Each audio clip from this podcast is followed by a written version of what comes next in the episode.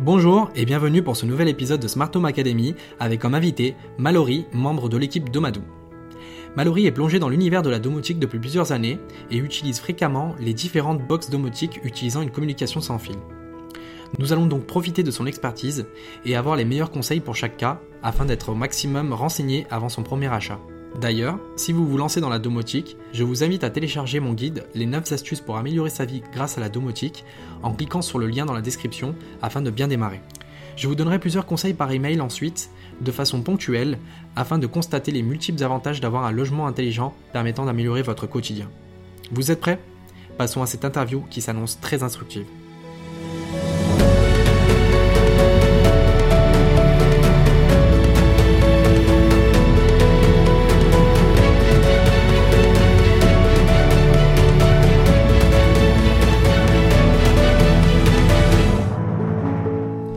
Bonjour Mallory, comment tu vas?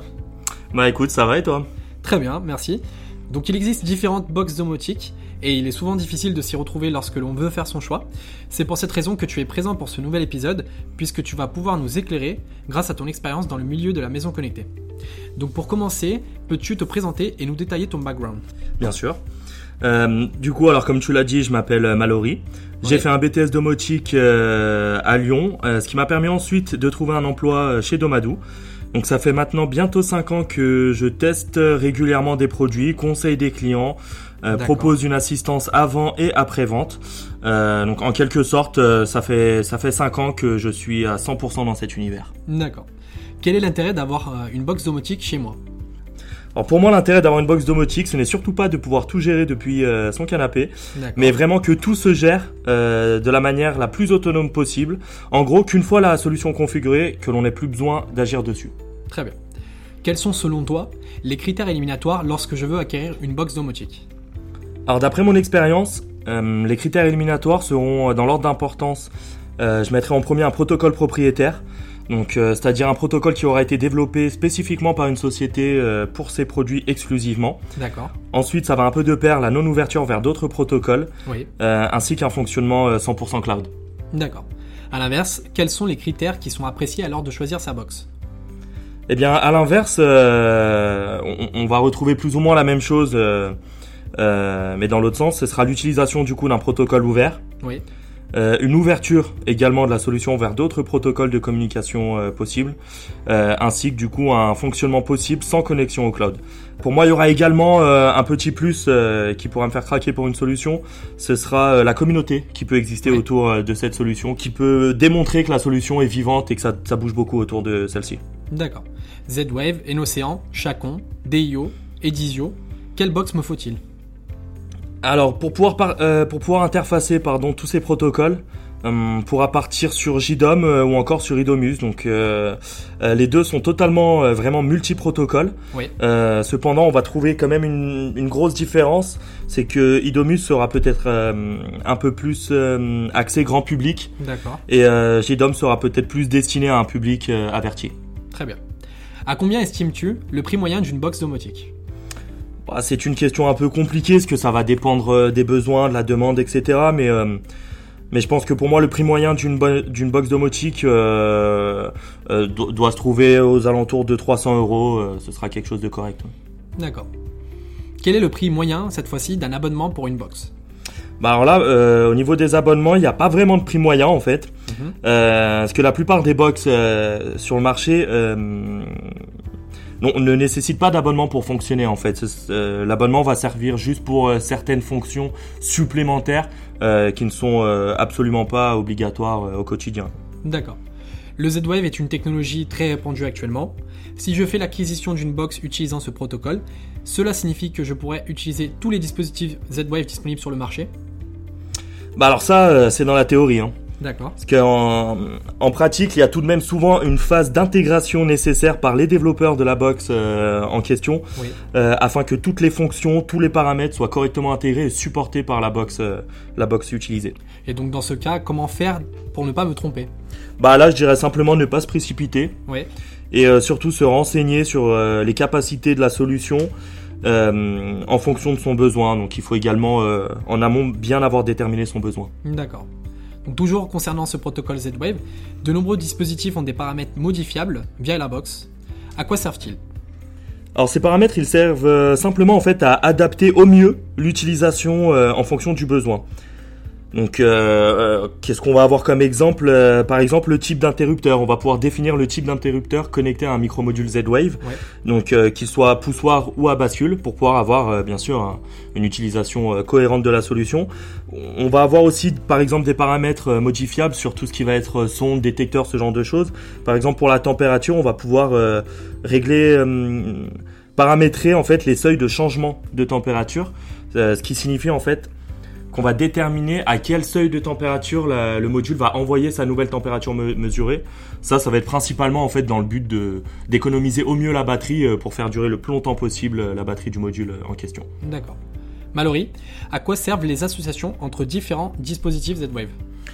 Alors une association, ça permet principalement d'avoir un contrôle direct Oui, euh, de deux éléments sans passer par la box. Donc ça, en fait, ça permet dans un premier temps de réduire les potentiels problèmes qui peuvent être liés à une anomalie ou, ou un défaut euh, de la box. oui. Euh, mais ça peut également, en fait, simplement faciliter les interactions entre différents modules et la rapidité euh, des interactions. D'accord. Et concernant les scénarios, peux-tu nous expliquer quel est son intérêt? Alors pour moi, les scénarios, euh, c'est vraiment le point le plus important. Oui. Là, je reviens sur ce que j'ai dit au début de l'interview, où j'ai parlé du fait que euh, pour moi, l'intérêt de la, de la domotique, c'est principalement justement de ne rien avoir à faire. Justement, pour en arriver là, on va pouvoir euh, le faire grâce au scénario. Donc, euh, on va pouvoir en fait, en fonction de différents éléments déclencheurs, Oui. mettre en place toute une suite d'éléments, d'actions, euh, du coup, sans que l'on ait à agir manuellement. D'accord. Me conseilles-tu une box dépendante ou indépendante du cloud? Alors donc là, ce sera vraiment un avis assez personnel. Euh, je dirais plutôt indépendante du cloud. Donc pour éviter tout risque dû à des coupures internet, voire euh, voire une coupure totale des services proposés en cas de fermeture de la société euh, qui produit une box par exemple. Euh, après, faut bien avouer que euh, le cloud ça peut souvent faciliter l'utilisation des solutions domotiques ou Oui. même euh, l'interaction entre différents objets connectés. Donc le cloud a quand même ses avantages. D'accord. Me conseilles-tu une box open source ou non? Alors sur ce point, euh, l'open source c'est pas du tout euh, un critère déterminant. hein. Effectivement, cela dépendra surtout de la, de la capacité de l'équipe derrière la solution open source à donner un, un- à suivre et à contrôler précisément tous les développements qu'il peut y avoir sur euh, sur la solution open source afin que la solution reste euh, propre et sécurisée. Donc là, dans ce cas-là, open source, ça va être positif. Par contre, à l'inverse, s'il n'y a pas un vrai suivi, Oui. ça peut vite, ça peut vite complètement desservir la solution en tout point. D'accord. Donc si j'ai une coupure de courant chez moi, aurais-je toujours accès à mon installation domotique à distance? Bah alors là, en coupure de courant, euh, on peut avoir accès. Alors par contre, là, faut mettre des choses en place, évidemment. Donc là, il faudra soit euh, que la box soit sur un onduleur, Oui. euh, soit qu'on dispose d'une batterie de secours pour- qui prendra le relais lors d'une coupure de courant. Et bien sûr, il faudra qu'Internet euh, continue de fonctionner pour, pour y accéder à distance. hein. D'accord. De même, si j'ai une coupure internet, sera-t-il possible d'accéder à l'interface de ma box à distance? Bah là, pour la coupure Internet, euh, il n'y a pas 36 000 solutions. Euh, il, faut, il faut que la box, en cas de coupure euh, Internet, continue de disposer d'un accès au réseau. Donc pour ça, en général, on va passer par, par une clé 3G, une carte SIM 3G, euh, ce genre de matériel. D'accord. Et si demain ma box est tout simplement hors service, mon installation continue-t-elle à fonctionner? Alors si la box est totalement hors service, euh, voilà, le, le contrôle à distance euh, sera plus possible, euh, ainsi que les scénarios euh, ne se dérouleront plus correctement, ne se dérouleront même plus du tout. Par contre, on en a parlé un peu plus tôt au niveau des associations. Oui. Vu qu'on les fait grâce à la box, mais une fois faites, elles sont totalement indépendantes de la box. Là, les associations continueront de fonctionner, donc on perd pas 100% de son installation, on va dire. Très bien. Si je veux changer de box par la suite, mes dispositifs sont-ils exploitables via cette nouvelle box Alors, si initialement l'installation euh, basée sur cette première box euh, était basée sur des protocoles ouverts tels, tels que le Z-Wave par exemple, et que du coup on part sur une nouvelle box, une nouvelle solution euh, également compatible avec ces mêmes protocoles, là on Oui. devrait pouvoir tout réutiliser, tout réintégrer à cette nouvelle solution sans grande difficulté. D'accord. Si je veux utiliser de nouveaux protocoles chez moi, est-il possible de conserver mon installation existante? Oui, bien sûr. Euh, avec certaines box, il est possible, grâce à de simples passerelles euh, euh, ou antennes euh, au format USB, d'ajouter d'autres protocoles à son installation existante euh, sans aucune contrainte. Très bien. Alors, certaines box utilisent des plugins, Peux-tu me dire quel est l'intérêt de ça? Bien sûr. Alors, donc les plugins permettent de rajouter des fonctionnalités et compatibilités Oui. et, et permettent également à chaque utilisateur, utilisateur pardon, de n'installer sur sa box que ce qui lui sera nécessaire. Donc effectivement, grâce à ce système de plugins, la solution pourra facilement s'adapter à des nouveaux objets connectés qui arriveraient sur le marché. D'accord. Donc simplement, un développeur développera du coup un nouveau plugin Oui. et s'adapter également aux, aux- aux différents besoins qu'on pourrait avoir au fil du temps euh, dans son installation. Très bien. Je vais te décrire différents profils de clients D'accord et j'aimerais que tu m'expliques brièvement quelle box tu choisis. Ok. Alors, le cas numéro 1, Anthony souhaite une box performante, indépendante du cloud, avec une interface agréable et simple. Dans ce cas, c'est assez simple. hein. On va partir sur une solution proposée par euh, Fibaro, D'accord. euh, donc comme la Home Center 2 par exemple, qui allie performance brute, indépendance du cloud et simplicité. Donc, euh, ce sera vraiment l'idéal pour euh, Anthony, je crois. Très bien. Cas numéro 2, Didier est un débutant et souhaite une box évolutive dans le temps. Alors pour Didier, là, c'est aussi très simple. Je lui conseillerais l'Aidomus, car c'est pour moi la box qui associe le mieux évolutivité et simplicité. Très bien. Cas numéro 3, Marie souhaite gérer sa maison depuis un écran tactile mural de façon simple. Alors, elle veut gérer sa maison depuis un écran tactile de façon simple. Alors pour Marie, on va lui proposer Zipatil. Donc en fait, Zipatil, c'est une box domotique alliant différents protocoles Oui. euh, et de larges possibilités, tout en se présentant directement sous le format d'une tablette murale. Donc là, on est vraiment dans dans, dans ce que veut Marie. Quoi. Très bien. Cas numéro 4, Raymond a chez lui du Somfy RTS pour gérer ses volets roulants, du Chacon DIO pour gérer son éclairage et une sirène Exis. Il voudrait tout centraliser sur une unique interface. Hmm, D'accord.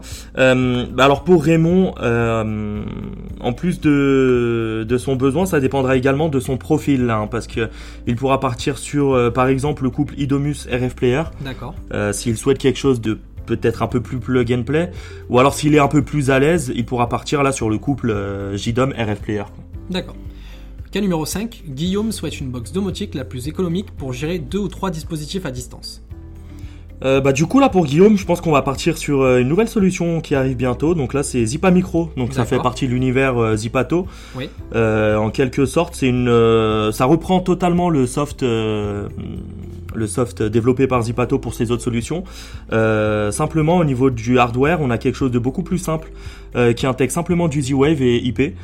Donc euh, là, pour un coût, euh, pour un coût miniature, on aura une solution qui lui permettra euh, de gérer ces quelques éléments simplement. D'accord. Cas numéro 6, Nathan recherche une box Z-Wave qui lui permette également de gérer efficacement son système de sécurité filaire actuel. D'accord. Bah, du coup, pour Nathan, je pense que on va pouvoir également rester dans l'univers euh, Zipato, Oui. euh, qui propose en fait simplement des, des compatibilités avec des systèmes euh, de sécurité filaire comme DSC ou Paradox, euh, et qui est du coup nativement Z-Wave. Donc, je pense que là, on, là, on devrait pouvoir répondre à sa demande. Très bien. Cas numéro 7, Eric désire une box pérenne sur la durée même si l'entreprise venait à fermer. Alors, du coup, là, si Eric a, a peur de cela. euh, il faudra vraiment qu'il se rende sur une, solo- sur une solution pardon, telle que JDOM par exemple. hein. Effectivement, euh, c'est une solution qui est quand même très utilisée, suivie par une grande communauté. Oui. Donc euh, même si JDOM fermait un jour, la, co- la communauté continuerait de pousser la solution et, et de faire avancer la solution sans problème. Cas numéro 8, Morgan désire avoir un rapport détaillé de sa consommation énergétique. Alors là, pour Morgan, euh, pour, euh, pour ce besoin-là, je pense qu'on n'a pas besoin de passer par une box. Oui. Donc euh, vraiment là, si son besoin se limite à, à l'énergie, à la mesure d'énergie, de consommation énergétique, on peut partir simplement sur en fait euh, un éco-compteur, le grand, ce sera largement suffisant. Il faut savoir qu'en plus c'est d'être autonome cette solution. Si jamais dans un futur proche ou, ou plus éloigné, euh, Morgane a besoin de faire évoluer sa solution vers d'autres besoins, elle pourra très bien pardon intégrer l'éco-compteur dans une box domotique euh, comme JDOM et Idomus par exemple. D'accord. Et enfin, cas numéro 9, Karim. Donc Karim est un geek dans l'âme, il souhaite une box la plus libre en termes de création et scénario élaborés. Alors là pour Karim c'est aussi très simple. hein. En étant en étant geek euh, dans l'âme, je pense que vraiment son terrain de jeu euh, ce sera JDOM. Très bien. Eh bien, je tiens à préciser que ce comparatif se base sur les principales box domotiques sans fil que Mallory connaît et qu'il en existe d'autres que nous vous invitons à étudier et comparer. Nous espérons tout de même que cet épisode vous permettra d'avoir plus d'informations à l'heure de choisir une box domotique chez vous.